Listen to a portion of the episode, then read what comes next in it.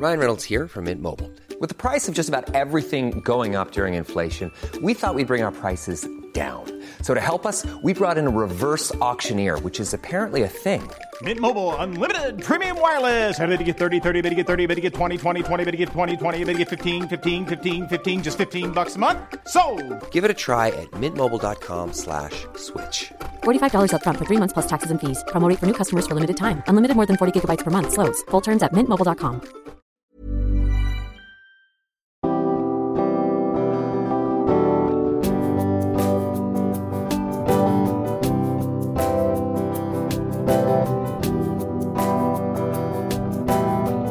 Bonjour et bienvenue dans Checker, le podcast qui agite les idées reçues sur l'allaitement. Je suis Charlotte Bergerot-Palisco, je suis ostéopathe de formation et j'ai destiné ma pratique aux femmes et aux enfants, en particulier dans cette période charnière autour de la grossesse, de la naissance et du postpartum, avec une spécificité, trouver et libérer chez les bébés les tensions qui les empêchent de téter correctement, afin de mettre en place un allaitement serein. Ce podcast, je l'ai imaginé pour vous offrir des témoignages variés, des expériences de famille qui ont allaité plus ou moins longtemps et avec plus ou moins de facilité. Ici, vous allez découvrir l'allaitement sous toutes ses coutures. Vous pourrez aussi vous informer auprès de professionnels, tous spécialisés dans leur domaine, qui vous apporteront lors d'épisodes experts les informations les plus justes pour savoir vous orienter en cas de difficulté. Mon objectif est très simple, offrir ces informations à toute mère, famille et tout professionnel qui souhaite se renseigner sur le sujet. Que chacun puisse faire ses choix de façon éclairée et briser les idées reçues qui circulent pour vous rendre l'allaitement plus accessible, plus facile, normal, banal même, et ce qu'importe vos envies et votre projet. Et ce qui aide ces informations à se diffuser pour que le plus grand nombre puisse en bénéficier et qui permet à Midchecker de continuer de s'agiter, c'est vous. Par chaque partage ou recommandation autour de vous, mais aussi sur les réseaux, vos écoutes, bien sûr, et vos notes ou étoiles sur les plateformes d'écoute. Alors je vous serais vraiment très reconnaissante de prendre une petite minute pour soutenir ce projet. Et maintenant, place à l'épisode. Depuis le temps que je voulais l'interroger, qu'on parle du BN dans différents épisodes, qu'il soit témoignage ou expert, il était grand temps que Suzanne Colson débarque au micro de Midchecker et c'est chose faite. Je suis allée la rencontrer chez elle pour qu'elle nous parle du Biological Nurturing, plus souvent appelé BN de son petit nom. Et ce qui est souvent assimilé à une position d'allaitement est en fait bien plus que ça. Suzanne va vous l'expliquer au travers des réponses aux quelques questions que j'avais à lui poser. Pas de technique particulière ici, pas d'injonction, mais simplement comprendre la physiologie pour ne pas l'entraver. Permettre à tous ces mécanismes qui rendent l'allaitement naturel d'opérer. Pour prolonger ce podcast, je ne peux que vous conseiller le livre de Suzanne, L'allaitement instinctif. Installez-vous bien confortablement comme elle le préconise et préparez-vous à plonger dans le bain d'ocytocine dont vous avez besoin pour allaiter. Je vous souhaite une très belle écoute. Bonjour Suzanne, bienvenue dans Milkshaker. Bonjour hein, Charlotte, merci de m'avoir invitée. Mais avec grand plaisir, ça fait un moment qu'on essayait de, de, caler cette interview. Oui. Je suis vraiment ravie de t'interroger sur ce sujet parce que c'est toi la pionnière euh, de cette histoire. Alors aujourd'hui, Suzanne, ensemble, on va parler du Biological Nurturing, oui. plus communément appelé le BN de son petit nom. Pour commencer, Suzanne, euh, je vais te demander de te présenter. Qui es-tu et puis comment tu t'es penchée sur ce sujet du BN Quand je pense à me présenter, j'aime toujours dire que je suis maman moi-même de trois enfants que j'ai allaité dans les années 70. Donc en, à cette époque-là, personnalité. Et d'ailleurs, je suis une des mères fondatrices de la Leche League. Parce qu'en 74, j'allaitais déjà mon, mon, fils qui avait 8 ou 9 mois. Et la Leche League, j'ai lu dans le journal qu'il y avait un groupe qui s'appelait la Leche League pour l'allaitement maternel. Donc, j'ai foncé pour aller assister à ces rencontres et je me sentais bien placée puisque je suis franco-américaine et c'était à l'origine un, mouvement américain. Donc, euh, par la suite, j'ai travaillé avec euh, Michel Audon à Pithiviers et c'est là où vraiment j'ai compris les liens entre euh, un accouchement physiologique ou je devrais peut-être dire la physiologie de l'accouchement Mhm. Et la physiologie de l'allaitement maternel. Donc, j'avais déjà une certaine expérience quand je, je suis allée à, à Pithiviers. Mon petit dernier il avait euh, presque quatre ans et il venait de se sevrer. Donc, j'ai une longue, longue histoire personnelle Mhm. d'allaitement au- au-delà de 10 ans. Dans toutes les circonstances, j'ai co-allaité. J'ai vraiment vécu l'allaitement moi-même euh, euh, comme une activité euh, quotidienne. Donc en fait, tu as commencé avec l'allaitement en tant que maman. Exactement. Et après, avec la Leche League, où tu as été finalement euh, une Oui. accompagnante euh, Leche Oui, League aussi j'étais animatrice pendant de nombreuses années. Et puis, donc, je suis partie à travailler un tout petit peu à PTV en tant que consultante en lactation. Enfin, ça n'existait pas à l'époque, mais c'était un peu comme cela. À partir de cette expérience-là, j'ai fait la formation de sage-femme. C'était assez difficile. J'avais déjà 41 ans à l'époque où j'ai commencé. Donc, j'étais très intéressée par la naissance. J'ai fait beaucoup de, d'accouchements et travaillé en salle de naissance et aussi un tout petit peu avec un plateau technique en libéral. Mhm. C'était pas ver- véritablement libéral parce que j'étais toujours attachée à la NHS en Angleterre. J'ai fait mes études de sage-femme en Angleterre. Et par la suite, euh, je m'intéressais encore à l'allaitement et je commençais à faire une recherche sur l'allaitement.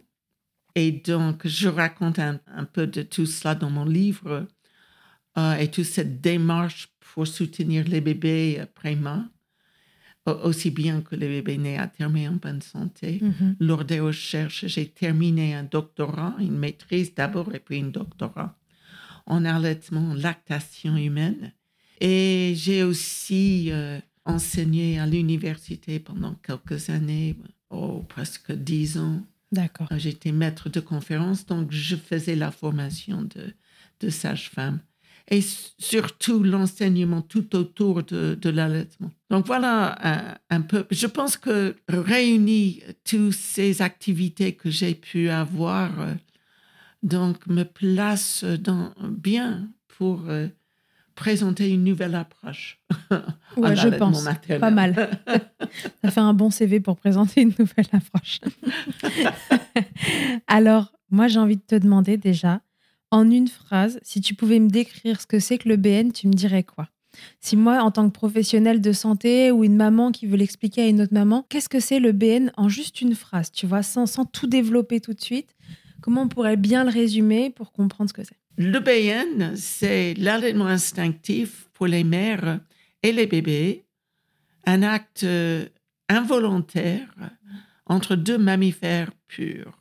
Ok, bah la question suivante, du coup, ça va être comment est-ce qu'on pratique le biological nurturing? En tant que mère ou en tant que professionnelle? Alors, en tant que maman. En tant que maman, c'est l'allaitement instinctif à ne pas confondre avec euh, l'amour instinctif ou euh, l'instinct maternel. Je ne suis pas en train de d'ouvrir un débat pour savoir si les mères ou toutes les mères ont des instincts mater- maternels. Je pense que pas mal de gens confondent ça. Quand je parle de l'allaitement instinctif, je parle de gestes de vocalisation universelle que toutes les mères font en pratiquant le BN. Alors, pratiquer le BN, c'est, c'est facile, il n'y a pas de protocole, c'est le confort.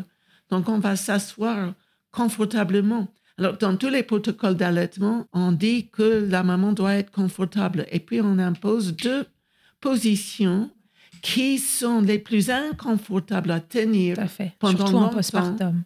Exactement. Donc, être assise avec, euh, enfin, quelques ostéopathes appellent ça la position de la dactylo et que c'est la position la plus difficile à maintenir pendant longtemps, longtemps entre 15 et 15 minutes et une heure Hmm. ou deux heures, n'est-ce pas?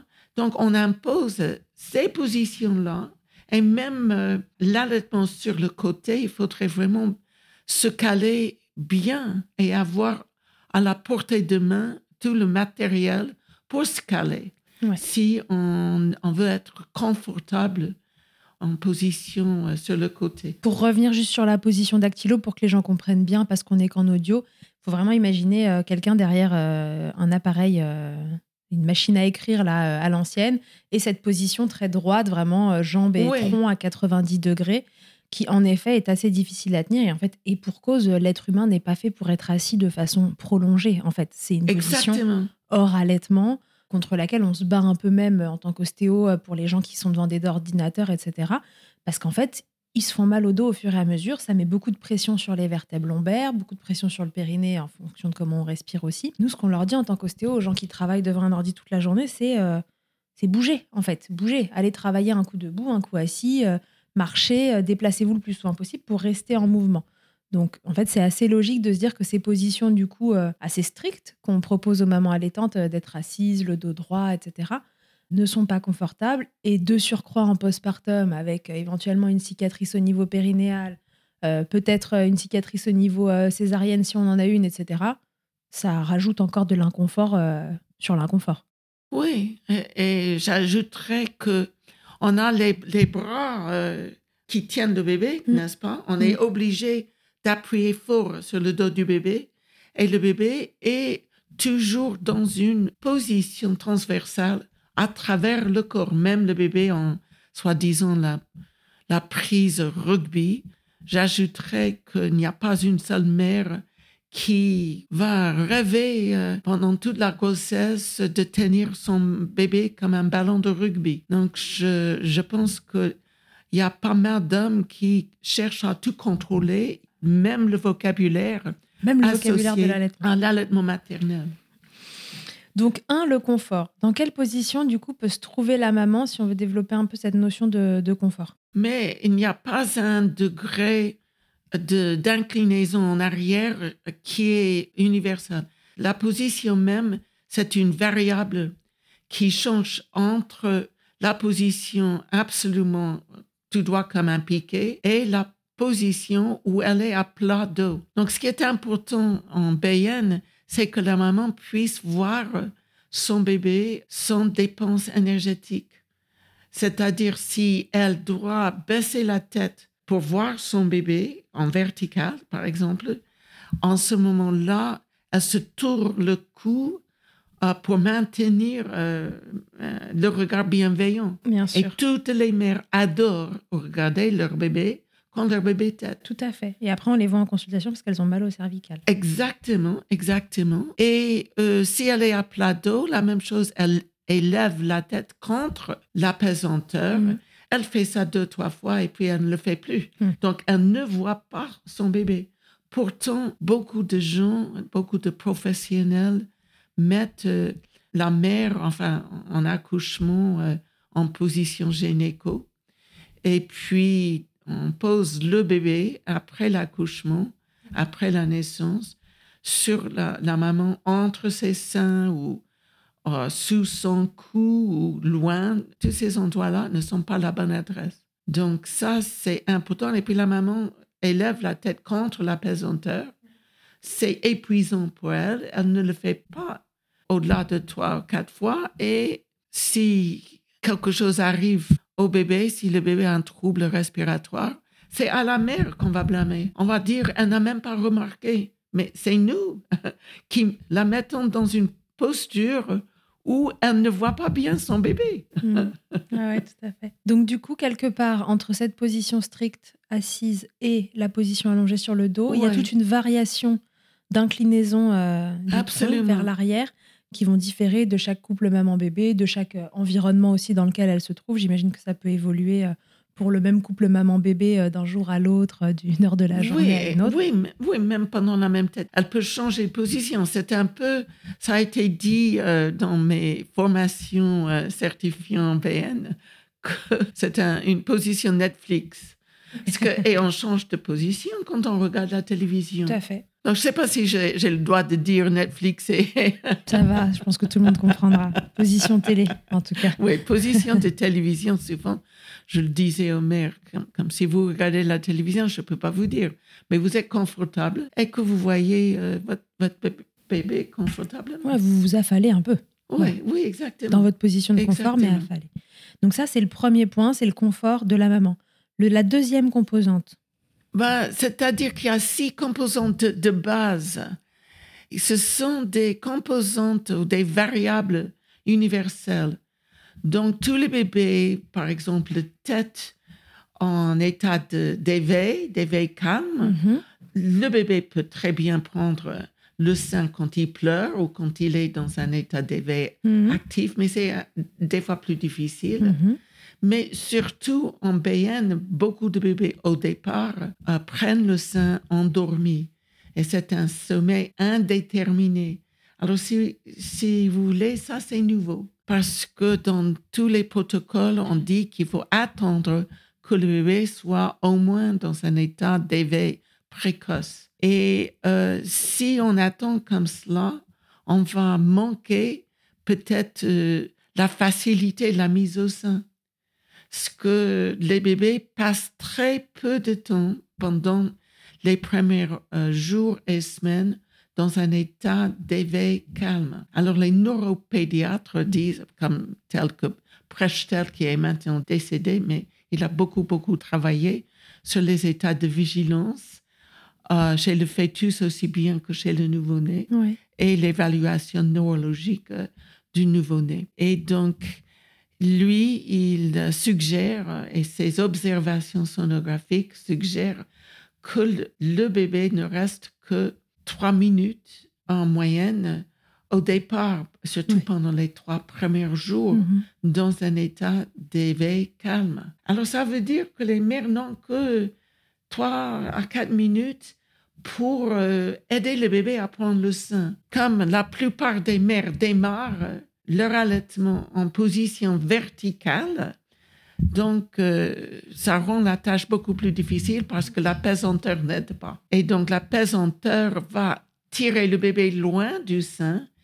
Et beaucoup de mères disent que le bébé, bah, il se jette en arrière et il refuse de prendre le sein ou bien il, il exprime des réflexes d'allaitement, comme le hochement de la tête à droite et à, à gauche. Ça, c'est un réflexe de fouissement bien connu. Mhm. Il y a d'autres réflexes de fouissement, par exemple le réflexe du pivert, que j'appelle le réflexe du pivert, où le bébé en vertical tape la tête contre le sein pour, euh, pour le chercher. Comme le un pivert sur un arbre. Mhm. Oui, exactement. Mhm.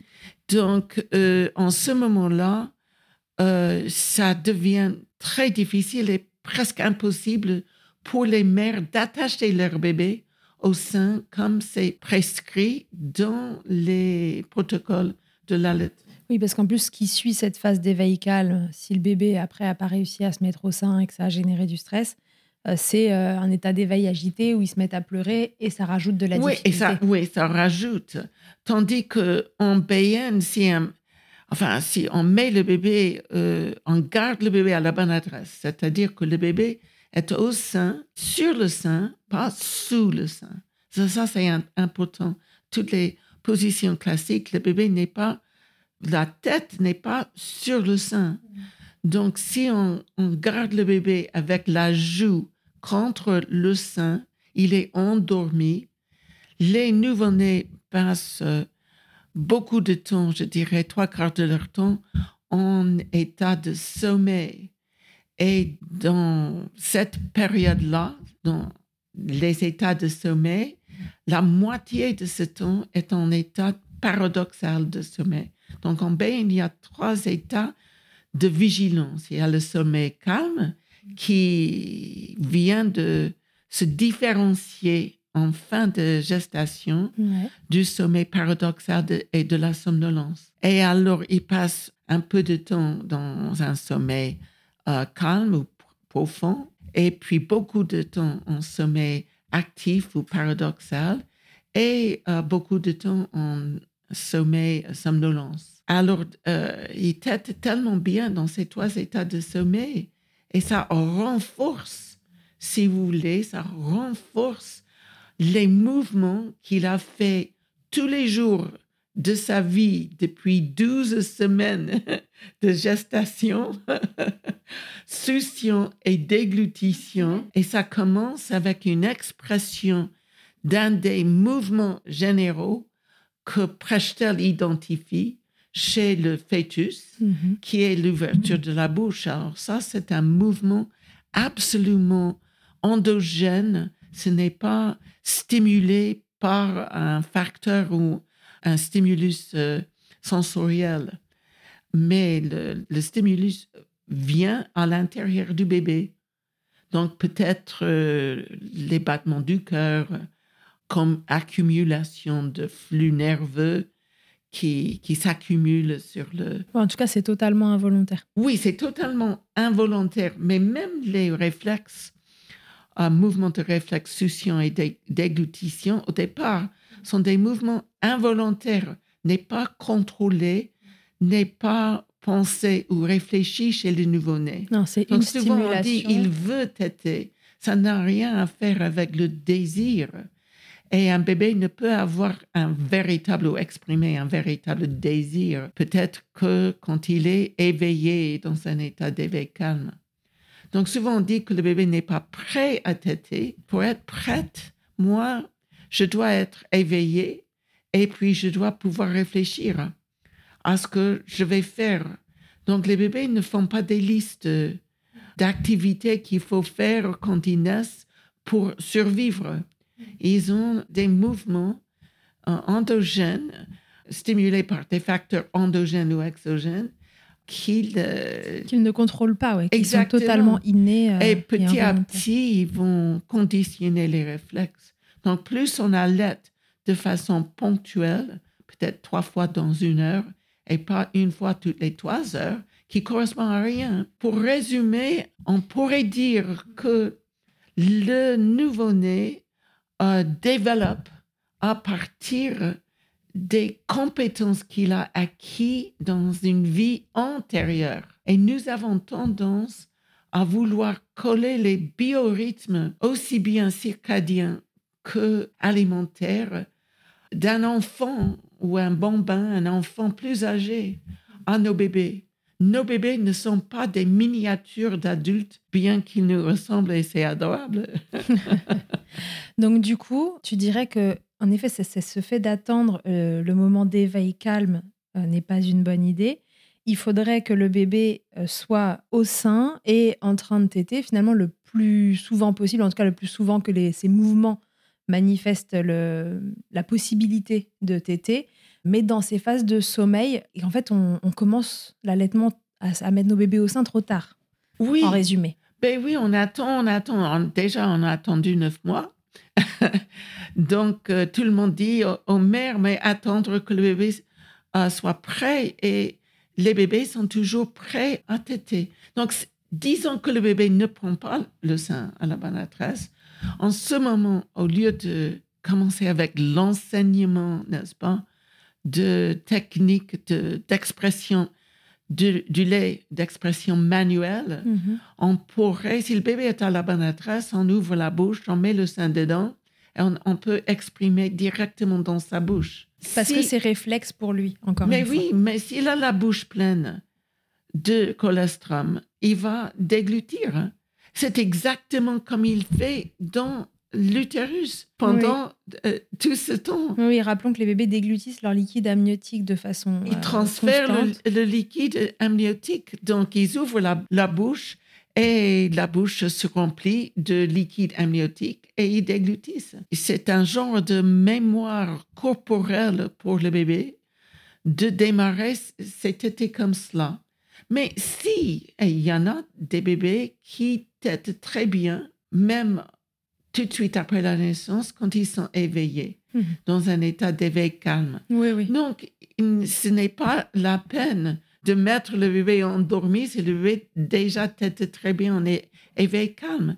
C'est juste que face à n'importe quelle difficulté, c'est toujours plus facile de démarrer l'allaitement quand le bébé est dans un état qu'il euh, il fait des mouvements dans un état familier. Donc, du coup, ce qu'on pourrait dire aux mamans, c'est si votre bébé tête très bien en état d'éveil calme, que vous en sortez très bien comme ça, bon, tant mieux. Ça va être des phases plus courtes à choper dans la journée euh, pour vous, pour euh, mettre votre bébé au sein. Mais s'il y a une petite difficulté de ce côté-là, qu'on n'arrive pas trop à se caler, la solution, ça va être en fait bah, bah, pas d'intervenir du coup, mais au contraire de le mettre simplement au sein tout le temps et de le laisser avec ses réflexes et ses mouvements euh, involontaires innés, finalement, t'étais euh, dans son état de sommeil. Et c'est ça qui va lui permettre d'acquérir les. Oui, de conditionner. De, oui, de, oui, des biorhythmes aussi bien de conditionner les réflexes. Mais je reviens un peu parce que c'est pas que on tient le bébé tout le temps au sein, sauf pendant les premières 48 heures. Oui, mais là, on parle vraiment du, démarrage, hein, en effet, de voilà, mais la plupart, des mères, la plupart des bébés de nos jours et dans nos maternités, dans les pays, je dirais, industrialisés, à haut revenu, alors la plupart des bébés, pendant les premières 48 heures, passent leur temps dans le berceau à côté de, du lit de la mère. Alors c'est dommage de séparer. On appelle ça le maternage proximal. Mais le BN, c'est beaucoup plus qu'un maternage proximal parce que au départ et pendant les trois premiers jours, on garde le bébé autant qu'on le désire à la bonne adresse. Alors, on attend neuf mois pour avoir un bébé. Et puis, qu'est-ce qu'on fait? Il arrive et elle aura beaucoup de chance si elle a un petit moment en peau à peau avec son bébé après la naissance. Puis, on, l'habille, on l'enveloppe dans un linge et on le met dans une boîte en plastique. Alors, je n'arrive pas à comprendre cette attitude. C'est pas comme si on, on peut donner des mauvaises habitudes à un nouveau-né.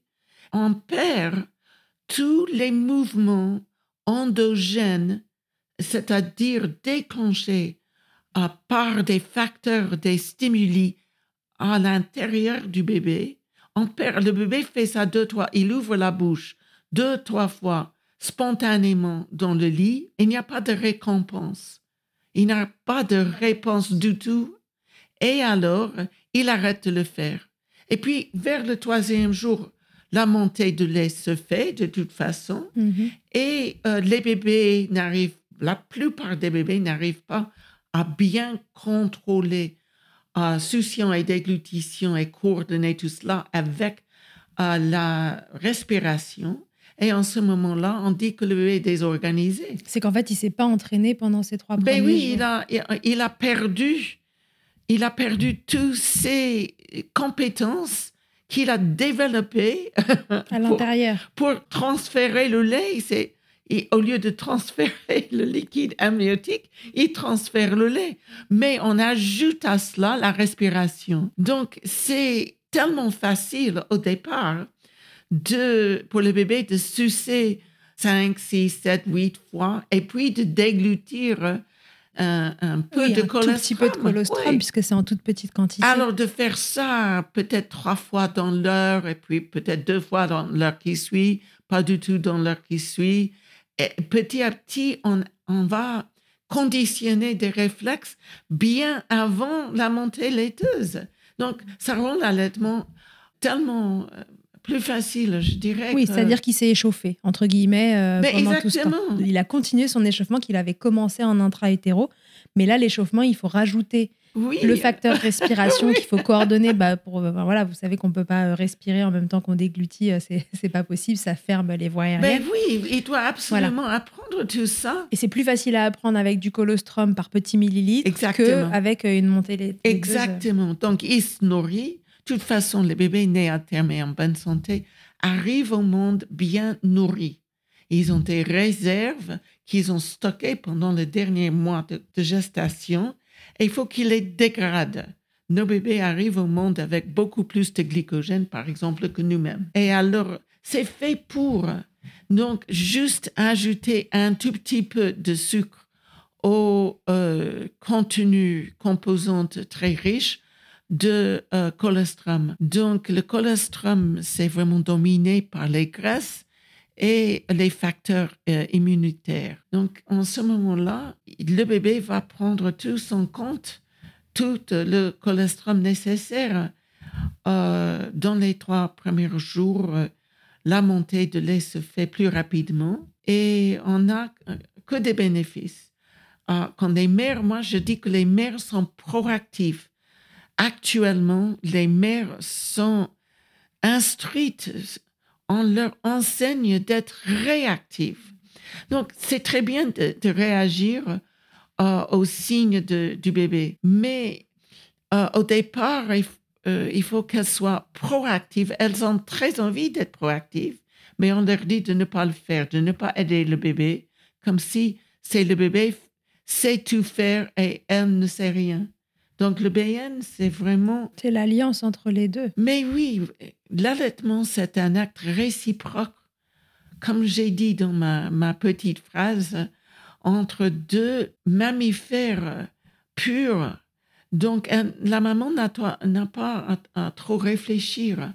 Oui, elle doit ni être trop dans le faire, ni non plus ne rien faire, puisqu'en fait, Mais oui, la vérité est entre les deux et elle sait ce qu'il faut faire pour aider son bébé euh, si jamais justement euh, il rencontre une petite Il y a un chercheur américain qui s'appelle Albert. Et j'ai beaucoup appris en lisant ses travaux parce qu'il suggère que nous ne pouvons pas apprendre à faire un acte vital sans avoir un contact avec un corps en mouvement. La façon de l'exprimer est bizarre, n'est-ce pas? Mm-hmm. C'est-à-dire que le corps de la mère apprend au bébé comment était et le corps du bébé apprend à la mère comment elle était. Et donc c'est réciproque. Nous ne pouvons pas apprendre comment elle était d'un livre. Je ne peux pas dire, je ne peux pas écrire un protocole BN mm. parce que ça n'existe pas c'est le confort. Euh, donc, on cherche toujours euh, le confort euh, des positions qui utilisent la pesanteur, mm-hmm. c'est-à-dire que le bébé va toujours être dans un contact ventral continu. Mm-hmm. Dans les positions que nous enseignons pour apprendre aux mères les techniques d'allaitement, le contact ventral est toujours interrompu, comme elle fait un va-et-vient pour déclencher un réflexe d'ouverture de la bouche et on lui dit que le bébé doit ouvrir grande la bouche. C'est absolument pas vrai. On n'a pas besoin d'ouvrir la bouche aussi grande que cela parce qu'en BN, on est sur le sein. Donc le bébé prend le sein et des recherches récentes, même du premier niveau, une méta-analyse de 12 études démontrent clairement que le BN, en étant uniquement une position, réduit à 50% le nombre de mères qui ont des mamelons douloureux et des crevasses pendant la mise au sein, au départ en maternité. ce qui est le principal problème en maternité, c'est quand même les douleurs, euh, enfin, Mais oui. les premiers temps d'allaitement. C'est d'ailleurs ce qui fait peur aux mères qui même se demandent si elles vont allaiter ou pas, c'est que c'est tellement ancré maintenant euh, dans les mentalités que l'allaitement, ça fait mal au démarrage. Exactement. Exactement. Donc, je suis en train de dire, j'offre une interprétation. C'est-à-dire que chaque fois que vous enseignez en tant que professionnel de santé, vous enseignez une position classique aux mères, vous doublez le risque de causer mal. C'est incroyable, mais il y a pas mal de gens qui donc cherchent à ignorer euh, l'existence de cette, euh, cette recherche. Et il y a, ça continue, il y a une treizième étude où ils ont aussi euh, vu une réduction de 50%. Ce sont des études randomisées, contrôlées, vraiment le premier niveau de l'évidence. Et les positions verticales, on n'a jamais étudié ces positions. On a assumé, ah, je ne sais pas si c'est le bon mot, mais on a juste utiliser des positions dans lesquelles nous mangeons, pensant que sans doute euh, ce sont des bonnes positions pour allaiter si nous les utilisons pour manger. Mais nos bébés, c'est clair, nous sommes des mammifères. Nous naissons mammifères qui sont vraiment aptes à têter de façon optimale en position ventrale ventrale continue. Avec la pesanteur, avec ce poids. Mais oui, c'est-à-dire que la maman n'est pas obligée de tenir le dos ou appuyer dans le dos pour contrecarrer les effets de la pesanteur qui tire le bébé vers le centre de la terre. Mhm. Donc, il tire tout bébé en position classique euh, vers les genoux. Et qui l'empêche de bien maintenir le sein euh, dans la bouche. Mais oui, et de plus, elle a les deux mains occupées. Il y a toujours une main qui tient le sein, qui le présente, et l'autre qui appuie sur le dos, le cou du bébé. Et en ce moment-là, c'est presque impossible de s'exprimer, euh, de découvrir des gestes instinctifs. Et puis c'est impossible d'appuyer sur la télécommande pour mettre Netflix en même temps. Oui, Puisqu'on est dans cette parfaite position pour allumer Netflix. Alors c'est quand même dommage on ne peut pas changer de chaîne. si on peut pas changer de chaîne. Non, mais c'est vraiment, j'ai beaucoup réfléchi récemment à, à les conditions nécessaires pour libérer un allaitement instinctif. Alors, ce sont déjà, je me permets d'utiliser le mot instinctif parce que n'importe quelle personne en BN, les papas, parce que les pères adorent être en BN avec leur bébé, les mères, les grands-pères, la Ouais. fratrie, la voisine, la belle-mère, n'importe qui, en BN, on retrouve exactement les mêmes gestes. Donc, ça, c'est la définition même d'un instinct. Hmm. Mais je rappelle que ce n'a- ce n'est pas un instinct. C'est vraiment à différencier de l'instinct maternel, euh, Exactement. qui est d'ailleurs, euh, et à, juste titre, euh, remis en cause. On n'a pas. on- Ouais. Voilà. Peu importe, on va pas rentrer dans ce débat-là. Là, euh, Suzanne, elle, elle vous parle vraiment de l'instinct d'allaitement, en fait. Ce sont des Pas de. gestes, Voilà. des mouvements maternels qui aident le bébé à trouver le sein Voilà. et qui En tant que mammifère qu'il est. Voilà. et qui Point. rend, mais, d'habitude, les mères mammifères ne donnent pas une idée de, d'aide. Mhm. Donc, c'est à partir justement de ces observations sur les mères euh, mammifères, euh, les chattes, euh, par exemple, ne semblent pas aider leur bébé à trouver le sein et prendre le sein. Ce n'est absolument pas le cas chez nous. Nous aidons nos bébés à moins qu'on nous dise de ne pas le faire. Hmm. Et actuellement, la plupart des professionnels de lactation disent qu'il faut laisser faire le bébé. C'est absolument faux. Les bébés ne sont pas plus compétents que leur mère. Leur mère a, a eu énormément d'expérience dans la vie et elles sont prêtes à- et elles ont tout en elles pour trouver la façon de le faire. Mais c'est nous, avec nos positions imposées, qui limitent l'utilisation des mains. Je peux rien faire de façon euh, spontanée si mes mains sont prises. Oui, tout à fait. Mhm. Donc, c'est, on n'a jamais remis en question toutes ces positions qui créent la plupart des problèmes qu'elles sont supposées euh, Réglé. ouais, régler ou résoudre. ouais. Ok.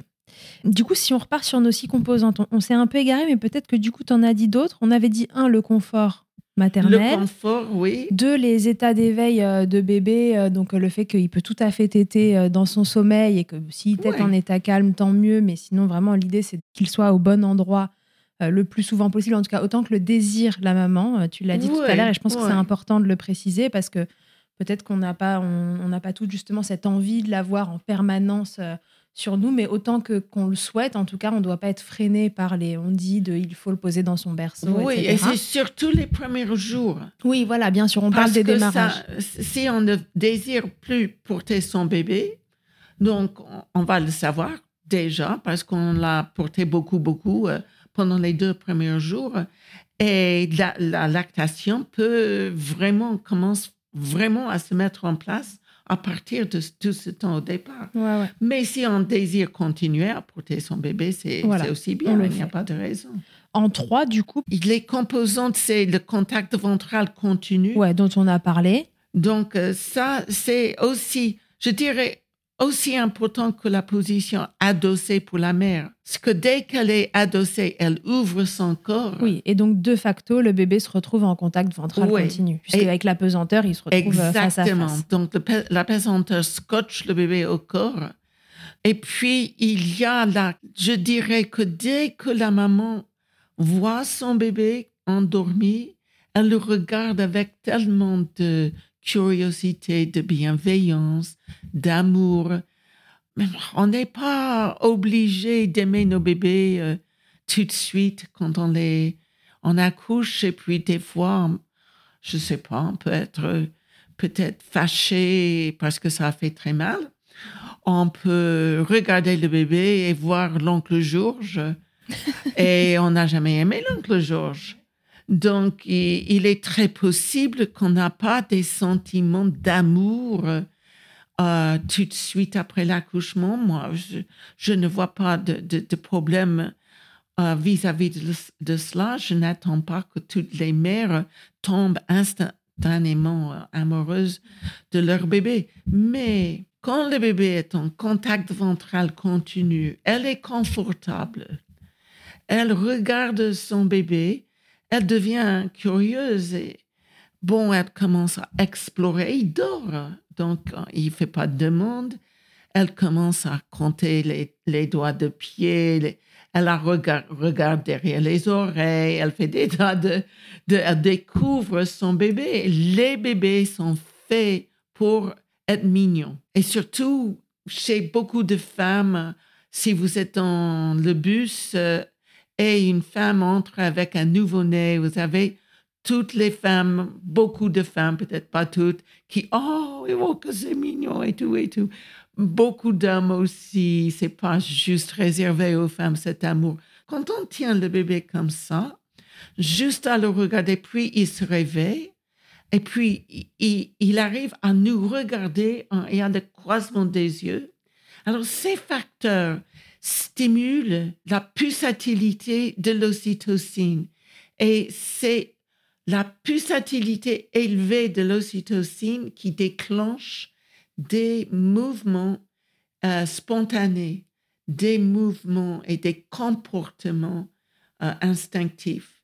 Et donc ça va main en main avec, euh, parce que ça, ce regard bienveillant et le croisement des yeux met les femmes, enfin, réduisent et neutralisent l'inhibition néocorticale, la neutralisation de, de l'inhibition néocorticale va main en main avec une pulsatilité élevée de l'ocytocine.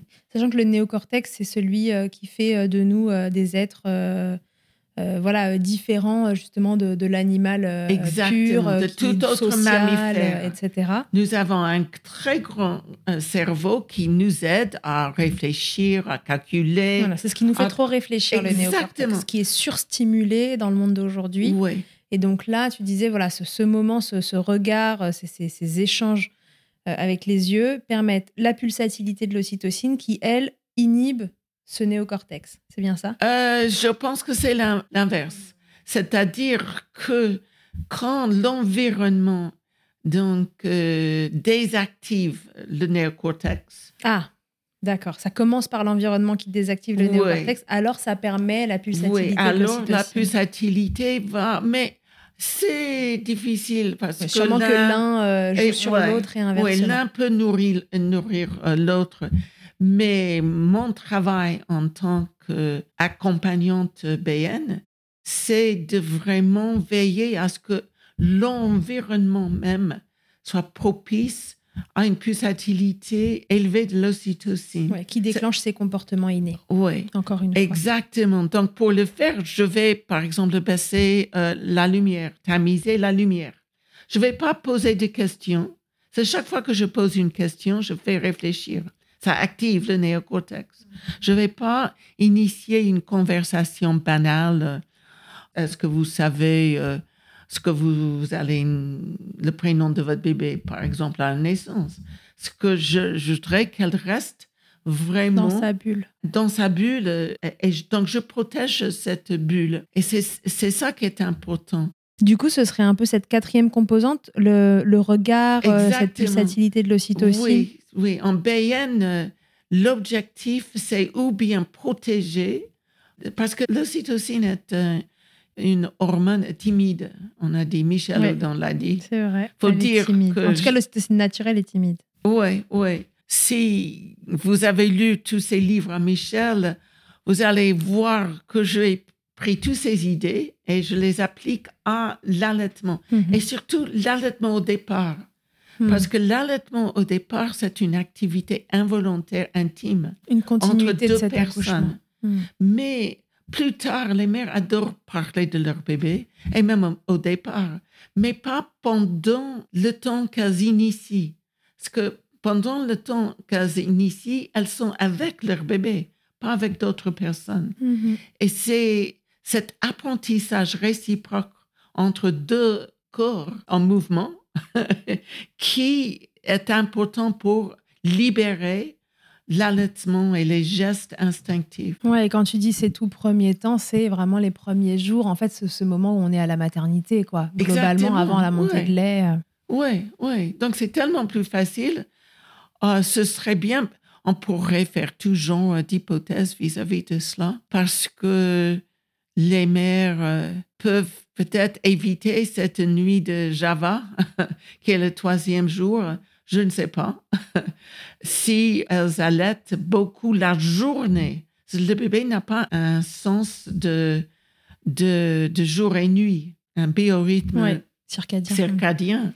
Donc, euh, c'est pas comme si il doit têter la nuit. C'est, c'est que on le met dans, dans un- une boîte en plastique toute la journée en attendant des signes d'éveil, en attendant des signes qui montrent qu'il a faim. Oui, peut-être que c'est juste au moment où c'est euh, sombre, euh, calme, et que euh, cet environnement est un peu plus propice, justement, que du coup, il vient s'activer. Ben, et il est aussi possible qu'on hésite à allaiter devant les gens qui ont- nous rendent visite en maternité.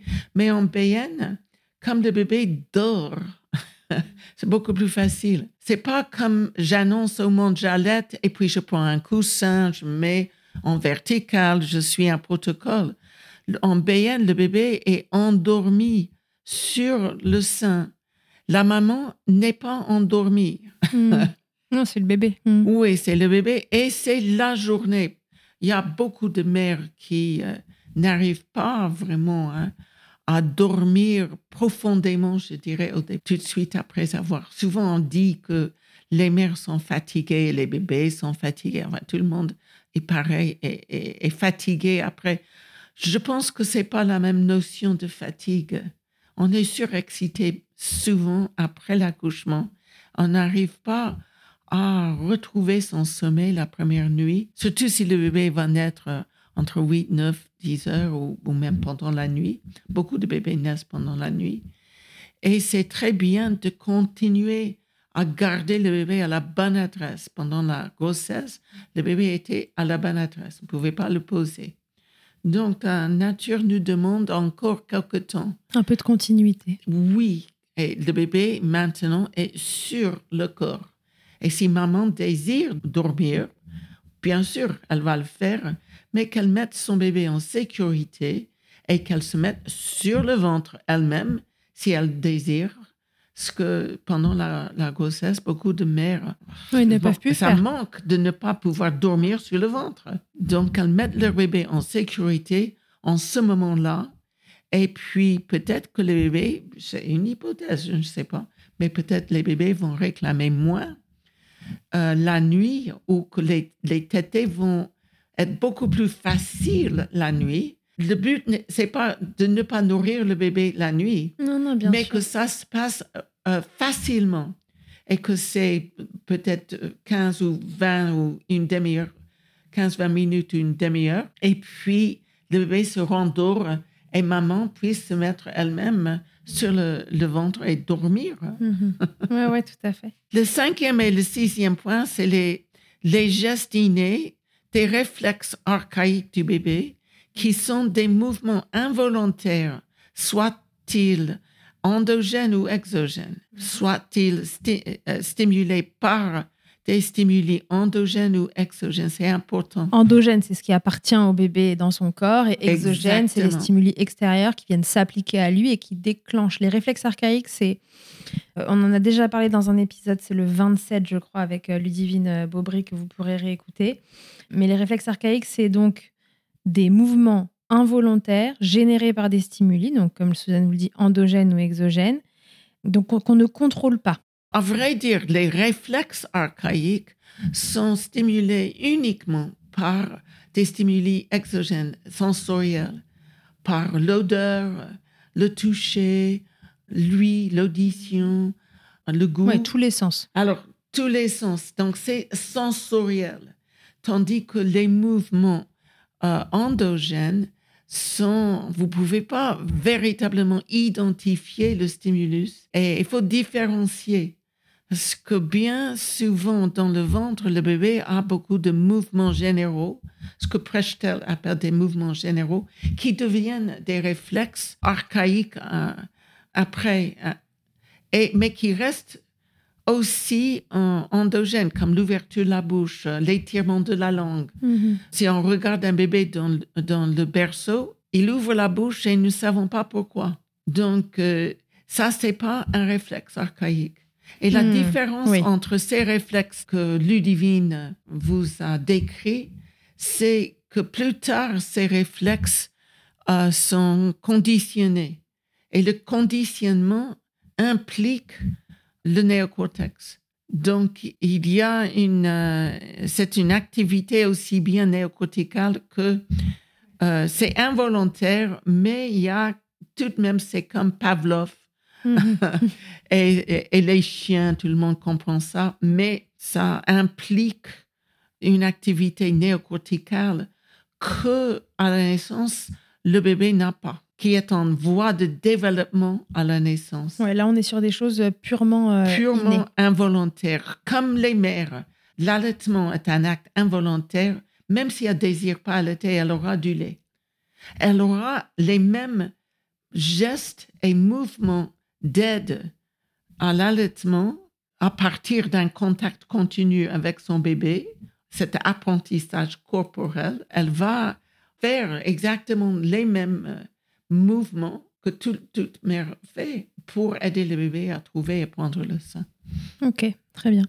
Mais du coup, ça, ça a différencié en termes de, nécessité des réflexes archaïques que, que vous voyez le pédiatre euh, faire à la maternité. Là, ils viennent tester l'intégrité du système euh, neurologique. Oui, Et ces mêmes mouvements, en fait, servent au bébé pour s'orienter, euh, pour euh, téter, mais oui, pour, il y a cinq fonctions que je, je liste dans mon livre. Euh, c'est difficile parce que plusieurs de ces réflexes servent plusieurs euh, fonctions. Mais il y a des réflexes primaires de la prise de sein qui sont des réflexes sur le visage très jumeaux, y compris la glabelle qui est un point entre les, les yeux. Et beaucoup de bébés, normalement, trouvent le sein en stimulant la glabelle, ce point, et le menton en même temps, qui constitue le, le réflexe de fouissement pivaire. C'est pas tellement pour les mères, c'est beaucoup plus pour les professionnels de santé. Pour les mères, le BN, c'est l'allaitement instinctif. Nous n'avons rien à apprendre aux mères. Hmm. Mais pour les professionnels de santé, le BN, c'est une méthode structurée d'observation, euh, d'allaitement et basée sur ces six composantes.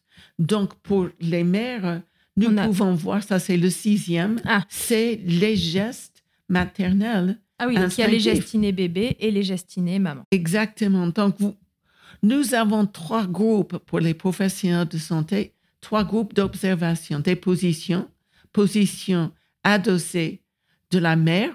Elle n'a pas besoin d'être en peau à peau. Elle, juste, elle repose son dos contre la chaise. Même au restaurant, au café, euh, Partout, c'est faisable même partout. avec une chaise pas très confortable. Même si la chaise n'est pas confortable, nous pouvons être plus confortables dans une fait. chaise pas confortable. Mm. Donc, la position contact ventral continu pour le bébé, la complexion hormonale d'ocytocine pour la maman et tous les états de vigilance du bébé, surtout de façon optimale au départ, euh, quand il est endormi en sommeil indéterminé. Et puis, donc ça, c'est le groupe état de conscience. Mhm. Et puis le troisième groupe, c'est des comportements. Un comportement, c'est un- une action, une réaction que nous pouvons ou bien euh, voir ou entendre et décrire de façon objective. Donc, pour les mères, ces actions ou ces réactions sont aussi spontanées, innées et je dis instinctives parce que tout le monde, est-ce que je sais que toutes les femmes quand elle s'attend à un bébé, elle touche et fait un mouvement de, de je, je, dis ça, de voilage, de couverture de son bébé. Mhm. Elle touche le ventre. Plus elle avance dans sa grossesse, plus elle touche, elle peut jouer avec le bébé. Et, c'est peut-être une, une action de protection, un comportement de communication. Nous, pouvons interpréter ce geste que toutes les femmes font lors de, de, la grossesse. Mais après, en BN, toutes les femmes font ce même geste et bien souvent, juste après la prise de sein, elles font un genre de, même, exactement le même. C'est ah, vrai. Exact. Et, c'est ce que je montre lors de mes, euh, souvent lors de mes présentations. Toutes les mères et toute personne en BN va placer. Oui, sans même que le bébé tête. Oui, placer le bébé sur son corps à un point confortable pour les deux. Et les mères placent leur bébé, à moins qu'on leur dise de ne pas le faire. Souvent, les protocoles peau à peau disent de ne pas, que les mères ne devraient pas placer ou déplacer leur bébé. C'est absolument ridicule de dire à la moitié d'une relation de ne rien faire, de ne pas répondre, de ne rien. Les bébés ont besoin qu'on les guide, bien sûr. Nous sommes les, euh, leurs oui, Pourquoi pas. Donc ça, toute personne le, fait. Ça s'appelle le placement. Mm-hmm. Euh, le visage trijumeau et les nerfs trijumeaux sont très sensibles.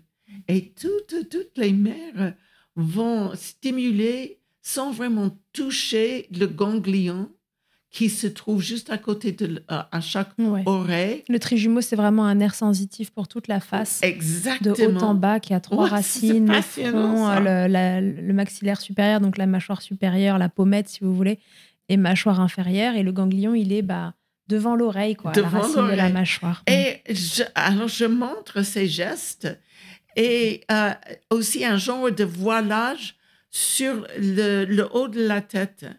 Je viens de de faire toute une journée passionnante avec les, les IBCLC à Bordeaux. Et je leur invitais juste de faire, de ne pas mettre sa main sur la tête, mais de juste stimuler juste au-dessus des cheveux. Et on, le ressent, ça. Et les mères le, font spontanément. Toutes les mères font un nid autour de leur bébé avec les deux bras. Toutes les mères et toute personne oui les grands-pères font ça mhm.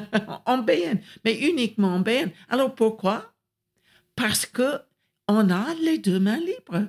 C'est la pesanteur qui scotche. Le bébé, le, bébé au corps en contact ventral continu.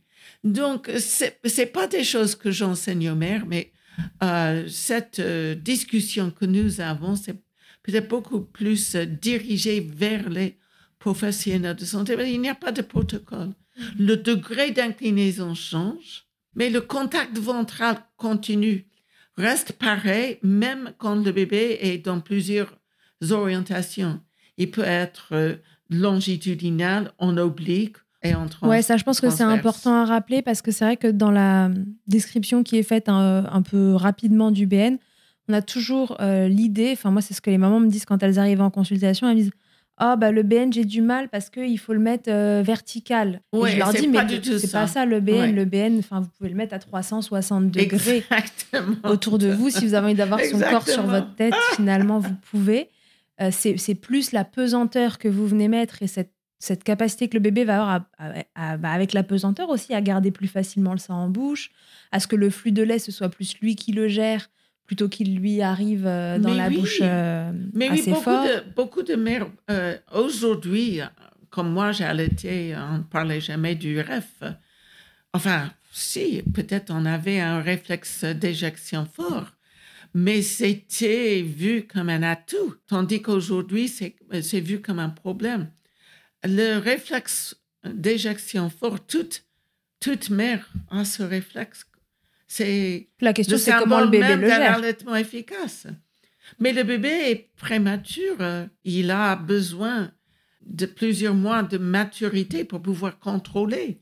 Et certains bébés ont du mal pendant les premiers six mois. En BN, au moins, il contrôle s'il tète. Certains bébés vont arrêter de téter, attendre. D'autres bébés vont presque suffoquer sur le, le, le réflexe fort. En ce moment-là, les mères peuvent euh, euh, l'aider à lui parler euh, tout doucement. Il va, il va rattraper, il, va apprendre petit à petit comment contrôler le réflexe, mais c'est beaucoup plus un problème de bébé, pas de mère. Je crois que chaque fois qu'il y a un problème, les mères disent oh, bah, si j'avais su, si j'avais fait, c'est ma faute. C'est pas, c'est les bébés sont nés, nos bébés naissent avec tous les systèmes qui sont immatures. Mais en tout cas, on peut se dire que être dans des positions euh, attenantes au BN euh, avec, euh, avec le bébé qui a la pesanteur euh, pour lui va probablement, un peu comme pour les douleurs dont tu parlais tout à l'heure, diminuer les impacts de ce réflexe d'éjection euh, plus ou moins fort parce que le bébé va avoir euh, finalement plus son mot à dire si euh, voilà je, vais arrêter de téter, j'enlève ma tête, etc. Ce qui est moins facile dans les positions où il se retrouve un peu avec le lait qui lui coule fort dans la bouche et qu'il est bah, il n'a pas ses réflexes archaïques oui, bien. Oui, oui. Encore une fois, le bébé ne se dit pas ben, je vais arrêter ma, la tétée. C'est spontané. un peu comme nous, c'est spontané. Ça le gêne, il se retire. J'ai un tuyau de gazon et, et j'ouvre le robinet, je mets un spray, n'est-ce pas? Tu vas, tu vas pas penser, oh, je, je dois, je dois éviter. Non, c'est un réflexe. Oui, c'est, c'est, il y a certains mouvements qui, réflexes qui nous restent involontaires. Et pour ça, il faut être dans une position où ces mouvements peuvent se, s'exprimer, s'exprimer. de façon positive parce que en position classique, la plupart des temps, on supprime les réflexes en disant aux mères, euh, vous enveloppez le bébé euh, ou vous prenez sa main. Qu'est-ce qui supprime sur le dos Qu'est-ce qui fait dans ces positions-là que euh, les réflexes archaïques s'expriment moins bien? C'est le fait de justement de ne pas avoir cette pesanteur et ces frottements naturels du, du bébé contre la maman Certains disent que c'est aussi euh, le fait qu'ils n'aient pas les pieds en contact. Ce qui est important aussi, et quelque chose que j'ai pris de, de la lecture de Prechtel, enfin, Prechtel ne parle pas d'allaitement, mais il parle des mouvements gracieux et élégants du fœtus quand il a un appui plantaire. J'ai aussi appris d'une mère qui me disait, ben, je ne sais pas pourquoi, mais je mets toujours une couverture sous les pieds de mon bébé elle a spontanément mis son bébé en BN. J'avais trois personnes qui spontanément, sur les 40 que j'ai étudiées, les diades euh, en allaitement, il y en avait trois qui spontanément allaitaient en BN. Et les autres commençaient leur euh, allaitement, euh, les tétés en position classique. Alors, elle m'expliquait qu'elle mettait une couverture. Et je me suis dit, mais elle a raison parce que Prechtel le dit. Donc, pour conserver la fluidité des mouvements, si on met, la plupart des bébés de toute façon ont un appui plantaire euh, avec la plante des, pieds contre le corps, peut-être la cuisse de la mère ou contre l'environnement. Mhm. Mais si le bébé ne l'a pas, beaucoup de mères spontanément vont le mettre. Vont le créer. Le créer. Et ça va main en main avec une expression plus fluide des mouvements. Et en BN, la pesanteur, l'appui plantaire et les tétés en sommet indéterminé travaillent ensemble pour adoucir l'intensité et l'amplitude des mouvements du nouveau-né, qui sont très souvent euh, perçus comme euh, étant brusque et saccadé. Oui, d'accord. Donc ça, ça va venir atténuer ça et donc faciliter euh, la prise de sein pour la ben oui, mais c'est oui. Ça, ça va aller sur une autre question que je voulais te poser, c'est euh, finalement, est-ce que, est-ce que le BN, c'est est-ce que c'est une position ou est-ce que c'est bien plus que ça? Est-ce que c'est pas plutôt comment créer les conditions les meilleures simplement? Mais oui, c'est ça. C'est-à-dire que nous cherchons en BN à identifier les variables, les composantes, les comportements, parce que toutes ces, composantes sont des comportements universels qu'on trouve dans tout allaitement réussi euh, efficace et joyeuse. Toutes les observations protocolaires, je dirais, ne sont pas souples. Voilà ce que vous devez faire. C'est une façon. Des fois, ça marche. Je veux bien que des fois ça marche. Si ça marche, c'est très bien. Moi, je n'ai rien contre des positions classiques.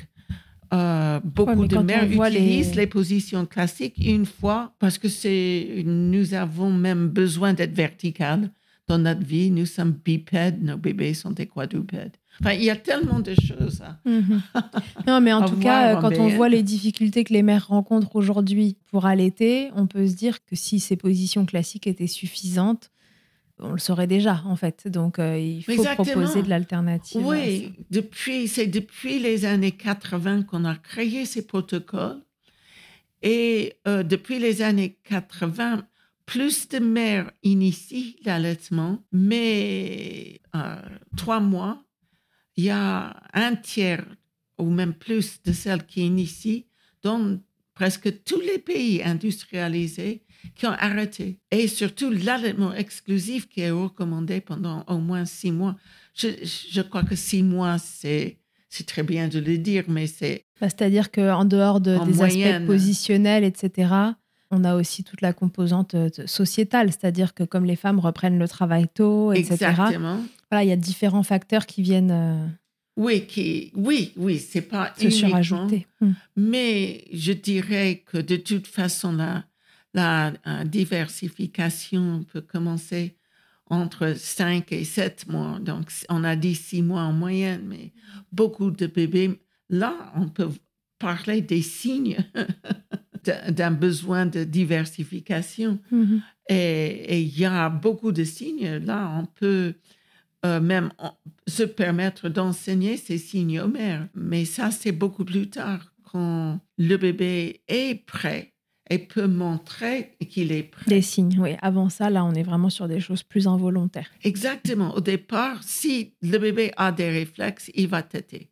Il y avait une autre question que je voulais euh, te poser. Souvent dans les positions BN, il y a une petite confusion qui est faite avec le pot à pot.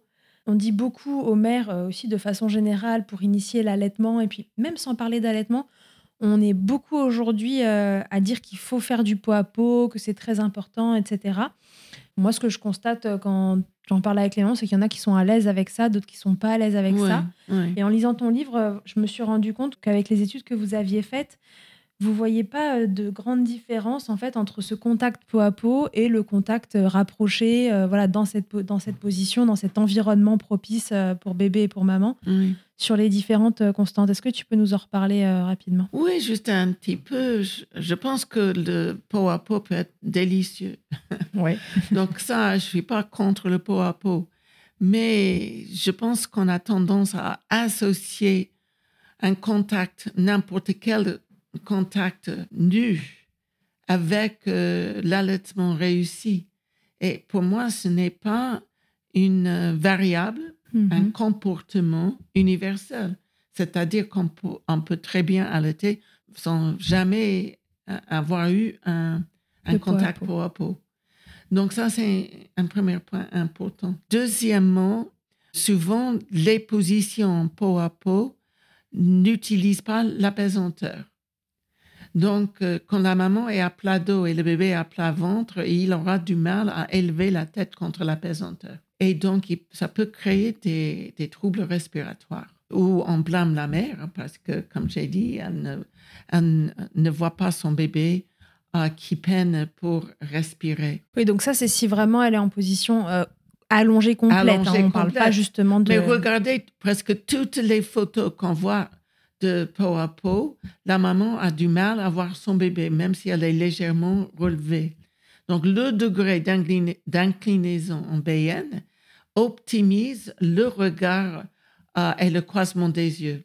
Et ça, je ne peux pas le dire assez. Donc, ça, c'est quelque chose, je veille en tant que sage-femme à ce que euh, elle peut voir son bébé. Quand elle voit son bébé, sans dépense énergétique, quand le bébé est dans une position où il dépense euh, le moins d'énergie possible pour prendre le sein, ça marche.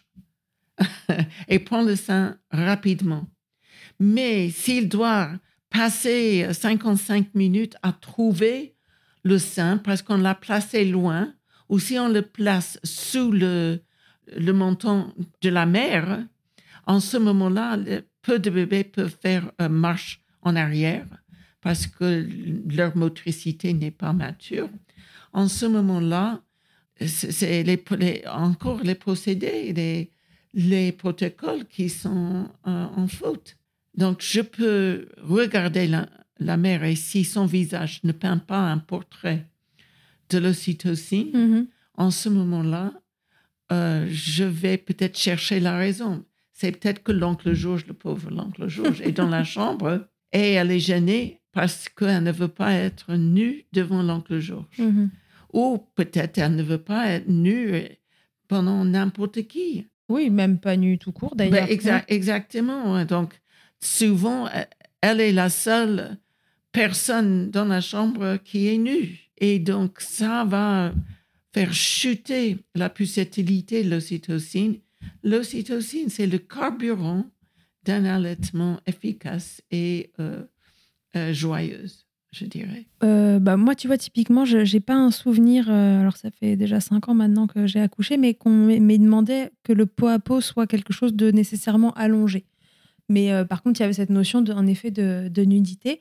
Mais si on reste sur une position BN, on va dire, tu vois, avec cette inclinaison, le confort de la maman, etc., est-ce qu'il y a une valeur ajoutée à être en plus en pot à pot avec la nudité ou pas?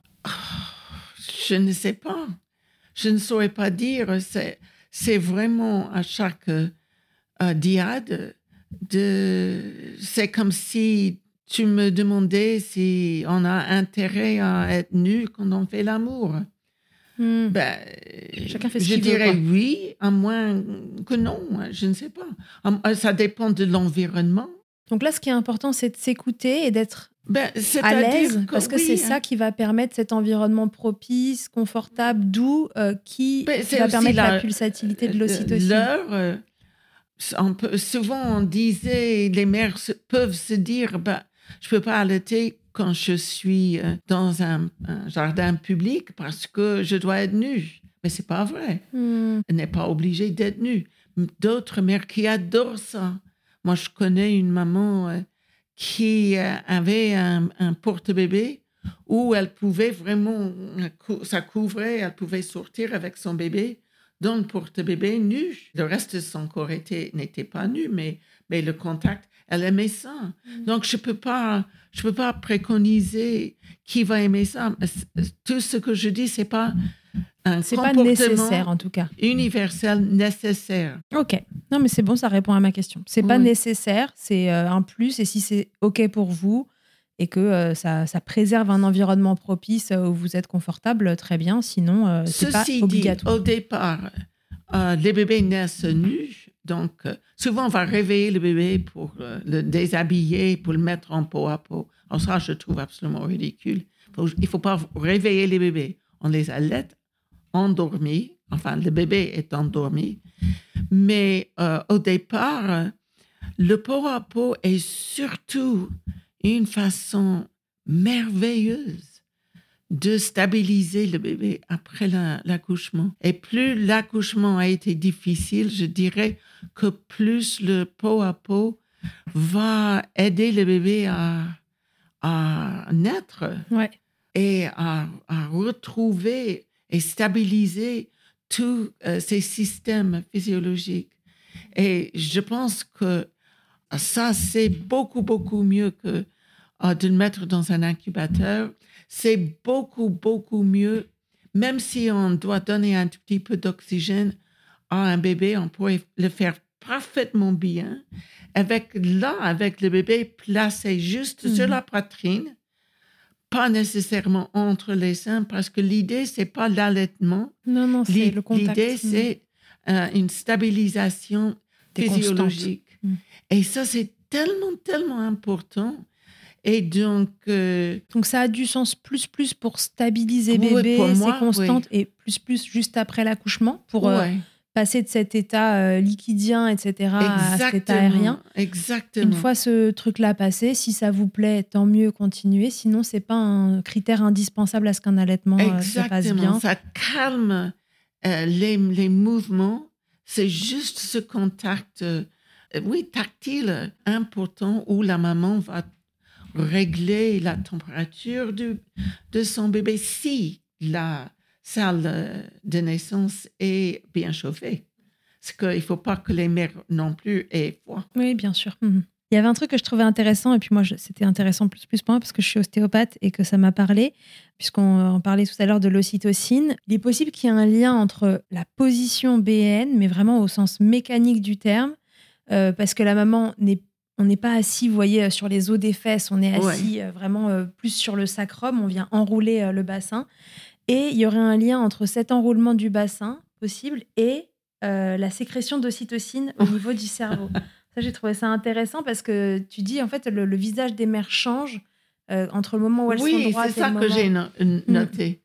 C'est ça que j'appelle la complexion hormonale, qu'on peut lire presque sur le visage, et le tonus et les comportements de la mère, un changement hormonal. Comme par exemple, on pourrait lire sur le visage de n'importe quelle personne dans la voiture s'il se fâche. Et il y a un taux d'adrénaline visiblement. Et on appelle ça le, rage de, de, la route, n'est-ce pas? Où des gens peuvent même quitter leur voiture et donner des claques, n'est-ce pas? Donc, leur tonus, leur visage est, est plein d'agressivité, n'est-ce pas? Donc, on peut faire la même chose vis-à-vis de, l'ocytocine. C'est, c'est presque, si on cherche un descriptif de cela, il suffit de regarder les descriptifs sur le maquillage. Ouais. C'est, toujours, c'est juste ça, n'est-ce pas? C'est vraiment intéressant. Alors, quand j'ai parlé de cela un ostéo, naturopathe, qui m'aidait à observer des comportements et, calculer la validité et, la fiabilité des comportements lors de ma recherche. Il, euh, il m'a dit, mais oui, je comprends pourquoi. Parce que dès, dès qu'on balance, on se balance en arrière, mm-hmm. ce mouvement même déclenche un genre de, de flux nerveux peut-être je, comprends pas exactement. En ostéopathie, le crâne, et, le crâne et le bassin sont liés, en fait. Donc, ce qui se passe au niveau du bassin a des répercussions au niveau du crâne et inversement. Donc, le fait de vous mettre en arrière et plutôt que d'être sur les os des fesses, de venir euh, basculer sur votre sacrum, donc la pièce osseuse qui est pour le coup entre les fesses, ça va avoir un effet sur le crâne. Et lui, il t'expliquait. Et que ça pouvait donc appuyer euh, sur l'hypophyse postérieure où est stocké, bien sûr, l'ocytocine. Donc, euh, je trouvais ça intéressant et j'ai mis euh, ces, ces thèses, euh, hypothèses dans mon livre. J'ai ajouté un tout petit peu moi-même, suivant mes connaissances. J'avais jamais vraiment étudié cela. Non, mais c'est possible que juste mécaniquement, déjà, il se passe quelque chose qui hormonalement ait un effet et c'est super intéressant, je trouve. Oui, oui, je, trouve que c'est intéressant aussi. J'ai une maman sur, dans, dans la boîte à questions qui m'a demandé comment faire si euh, elle n'était pas à l'aise avec la position BN et elle me disait euh, comment on fait avec une grosse poitrine euh, pour faire du BN parce que le bébé, mon bébé, il peut plus respirer. J'entends souvent cette question, mais en BN, ce qui est important, c'est un contact ventral continu contre la mère et que le bébé, sa tête soit sur le sein. Donc, si elle a ses seins qui sont volumineux, euh, si le sein est plus bas, bah, elle mettra le bébé plus bas. Ouais, est-ce que peut-être euh, on peut euh, imaginer que c'est une maman qui imagine la position BN, tu sais, assez stricte là dont on parlait tout à l'heure, ou bébé très vertical, etc. Enfin... Non, mais le bébé n'est pas vertical. D'ailleurs, il serait beaucoup plus en oblique ou transversal. Donc à cette maman, on pourrait dire il y a forcément un angle sur lequel le nez du bébé peut se dégager et que euh, voilà, il faut qu'elle se sente libre bah, justement d'aider son bébé à trouver euh, ben la position la plus C'est-à-dire que le bébé trouve le sein avec la glabelle et le nez est vraiment impliqué dans le sein. Donc elle peut faire un canal de respiration. Tout le monde récemment depuis les années 80 on dit, les professionnels de lactation disaient qu'il fallait pas faire ce canal. Euh, c'est absolument faux. C'est quoi un canal Un de canal de respiration? respiration, c'est qu'elle presse sur son sein pour créer un petit euh, canal où le bébé euh, respire, où le nez est dégagé. Hmm. Mais la plupart des bébés n'ont pas besoin de cela parce qu'ils ont des nez spécialement conçus pour l'allaitement. C'est-à-dire que tout bébé, n'importe quel groupe ethnique, a un nez plat avec euh, euh, des narine narines oui, très ouvertes sur les deux côtés. Donc, c'est fait spécialement conçu pour l'allaitement. Normalement, il y a, il y a un axe, il y a quelque chose à trouver, peut-être Oui. euh, un petit déplacement Donc, de bébé. Aussi, nous pouvons, par exemple, j'ai, je crois que j'ai lu quelque part quand j'étais en pratique clinique euh, qu'on pouvait mettre des, un, un rouleau ou quelque chose sous le sein pour le, le, le soutenir. plus en hauteur. Oui, plus en hauteur. Et enfin, ils ont parlé des, des rouleaux de papier toilette qu'on pouvait mettre. Et donc, j'ai essayé cela et puis je me suis rendu compte que les mères que je voyais à la maternité avaient toujours des, un, un courbet de fruits et, et ils avaient toujours des bananes. Donc, j'ai juste une fois, ça fait rire, mais le sourire d'une Ouais. banane marche à merveille et ça tient le sein un peu Comme une baleine de soutien-gorge, mais c'est une banane. Exactement. Donc, en plus, ça faisait rire les mères. Bon, testez la banane. Oui, donc euh, on peut faire ça, on peut mettre quelque chose, on peut tenir le sein, parce qu'on a ses deux mains libres, on tient le sein. Donc, si on pense que le bébé n'est qu'une position, on se prive de toutes les activités, des gestes spontanés de la mère. Les mères trouvent euh, et aident leur bébé à prendre le sein. Et donc, en BN, les mères sont proactives. Au départ, bien sûr, après, elles ne vont pas euh, mettre un bébé à quatre mois. euh, Bien sûr. euh, Après, ils se sein débrouillent. Quand il est endormi, elle n'a pas besoin de porter un bébé de trois semaines tout le temps. Tout le temps Non, pas- tout ça, c'est vraiment valable pour les démarrages, en fait, d'allaitement. surtout pour les trois premiers Très jours, important. le temps de transition métabolique euh, physiologique, je dirais. Ok. Ça m'amène à la dernière question. Du coup, c'est quoi le rôle de quelqu'un qui accompagne euh, OBN, qui est formé OBN C'est euh, bah, c'est donc pas de positionner euh, cette maman finalement. Non, c'est pas de positionner et c'est pas de l'enseigner. Ça dépend un peu quand vous rencontrez la maman. Mhm. Si elle a plein, plein, plein de problèmes et son bébé a deux semaines, Mhm. donc en ce moment-là, vous êtes plus ou moins sûr euh, qu'elle allait en position classique. Et il faudrait commencer par l'écouter pour qu'elle puisse exprimer toutes ses émotions et puis de pouvoir clarifier euh, exactement quels sont les problèmes. C'est peut-être un simple problème d'utiliser la force de la pesanteur. Le bébé ne veut pas prendre le sein, elle dit. Et vous pouvez lui dire, ben, le bébé, à son âge, a très peu de volonté. Donc, elle peut se sentir démunie parce que elle pense que son bébé n'aime pas son lait ou n'aime pas le sein. L'écoute, euh, suivant les procédés Rogers ou d'autres personnes, et puis la clarification, et puis donner des points d'information Mhm. et pas des solutions. Donc ça, si vous voyez les mères euh, vous consultent parce qu'elles ont des problèmes. À la maternité, c'est tout autre chose. C'est vraiment protéger le démarrage de l'allaitement, euh, protéger l'environnement parce qu'elles se sentent euh, en sécurité, un environnement sécuritaire, je dirais. Toujours dans cette histoire de préserver l'ocytocine qui déjà Oui. doit être préservée pendant l'accouchement. de neutraliser autant possible euh, le néocortex, l'inhibition néocorticale, qui, pendant l'acte même, va pas aider parce qu'elle peut être gênée ou elle veut se conformer. Oh, pas devant les voisins, n'est-ce pas? Donc, euh, euh, C'est protéger la mère et l'enfant de leur- dans leur bulle. protéger leur euh, intimité. Ouais. Je dois chercher une activité pour quelqu'un qui gêne. Et je ne peux pas juste dire à la belle-mère qu'elle doit partir. Je, je, dois absolument protéger, tamiser la lumière, euh, être sûr que quand elle initie l'allaitement, qu'elles sont en parfaite sécurité. Ouais. Donc c'est protéger maman et bébé pour laisser les comportements innés pouvoir s'exprimer. Oui, exactement. Donc euh, plus tard, euh, et même pendant le séjour en maternité, bien sûr, je peux parler avec les mères, mais elles se sentent déjà bien dans son allaitement Hmm. et elles me racontent comment ça se passe. C'est formidable, j'adore faire ça. Hmm. Mais quand elle est en train de faire l'acte, qu'elle ne se sent pas observée, que je ne perturbe pas, je ne parle pas. C'est pas à moi. Là, j'ai presque en- envie d'écrire un livre qui s'appelle euh, Qui allait votre bébé? Parce que souvent, les professionnels de santé pensent que c'est elles qui doivent tenir le sein et le bébé et les mettre ensemble. Ouais. Alors que tout ça se fait de façon, euh, encore une fois, assez instinctive. euh.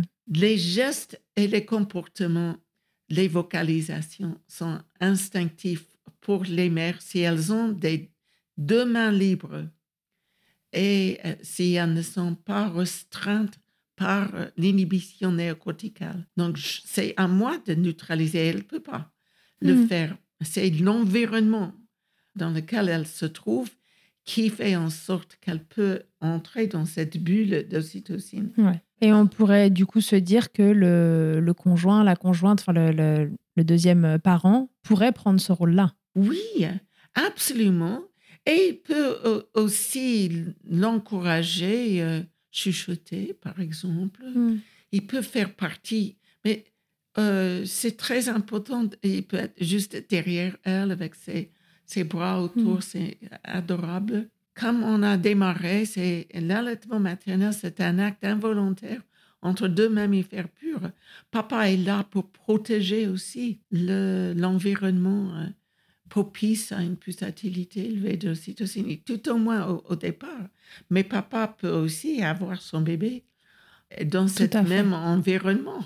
Ouais, ouais, oui, ça marche pour l'allaitement, mais ça marche de, de façon générale pour, Bah, pour accompagner c'est la le bébé relation dans ses compte. premiers temps de vie. Mhm. Oui, oui, c'est la relation qui compte. Super. Bon, bah parfait. Je crois qu'on s'est tout dit. Merci, Suzanne. OK, bah, je vous D'avoir répondu à toutes ces questions. C'est très chouette. J'espère que ça vous aura aidé à, hum, voilà, à comprendre euh, un peu ce qu'est le BN, qui n'est pas juste une position dans laquelle on place le bébé parmi tant d'autres, Oui. mais vraiment tout un ce concept, c'est pas le mot, mais euh, plutôt tout un environnement euh, à respecter pour que l'allaitement puisse s'exprimer au mieux, euh, un peu comme on respecterait un accouchement. Il faut respecter les allaitements finalement. Oui. Et, euh, et donc voilà, j'espère que ça vous aura apporté euh, assez d'informations pour le comprendre et, et pas tellement pour, pour savoir le listing des choses qu'il faut faire, mais plus dans quelles conditions il faut que vous vous trouviez pour que, pour que, tout ça, pour que la magie opère. Quoi. Oui, exactement. Ok. Merci beaucoup, Suzanne. Je te dis à très vite.